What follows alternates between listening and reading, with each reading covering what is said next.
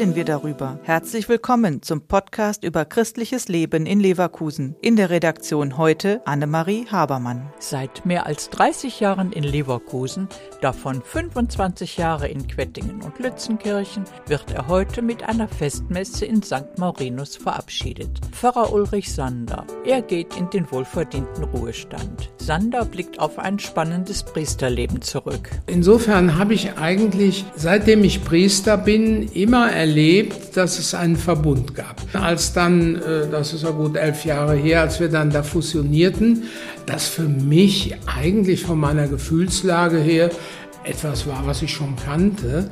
Vor elf Jahren kam es dann zur Fusionierung der Gemeinden in Quettingen und Lützenkirchen. Keine einfache Entscheidung, aber es wurde alles gut. Sogar alte Traditionen konnten wiederbelebt werden, wie die Prozession an Fronleichnam. Dann waren wir zu zweit, dann war das auch von der Menge her ganz gut händelbar.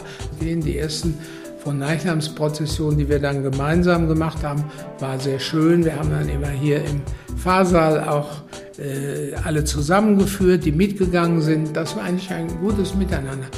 Ab dem 1. September ist dann Stadtdechant Teller leitender Pfarrer in St. Marinus und Marien. Für die Katholiken in Lützenkirchen und Quettingen soll sich aber nicht viel ändern, sagt Pfarrer Teller. Ich habe auch den Anspruch, den Leuten dort genauso Pfarrer und Pastor zu sein wie den Leuten hier auch.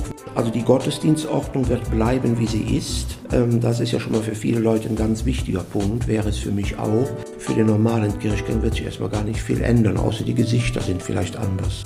Pfarrer Ulrich Sander geht in den Ruhestand.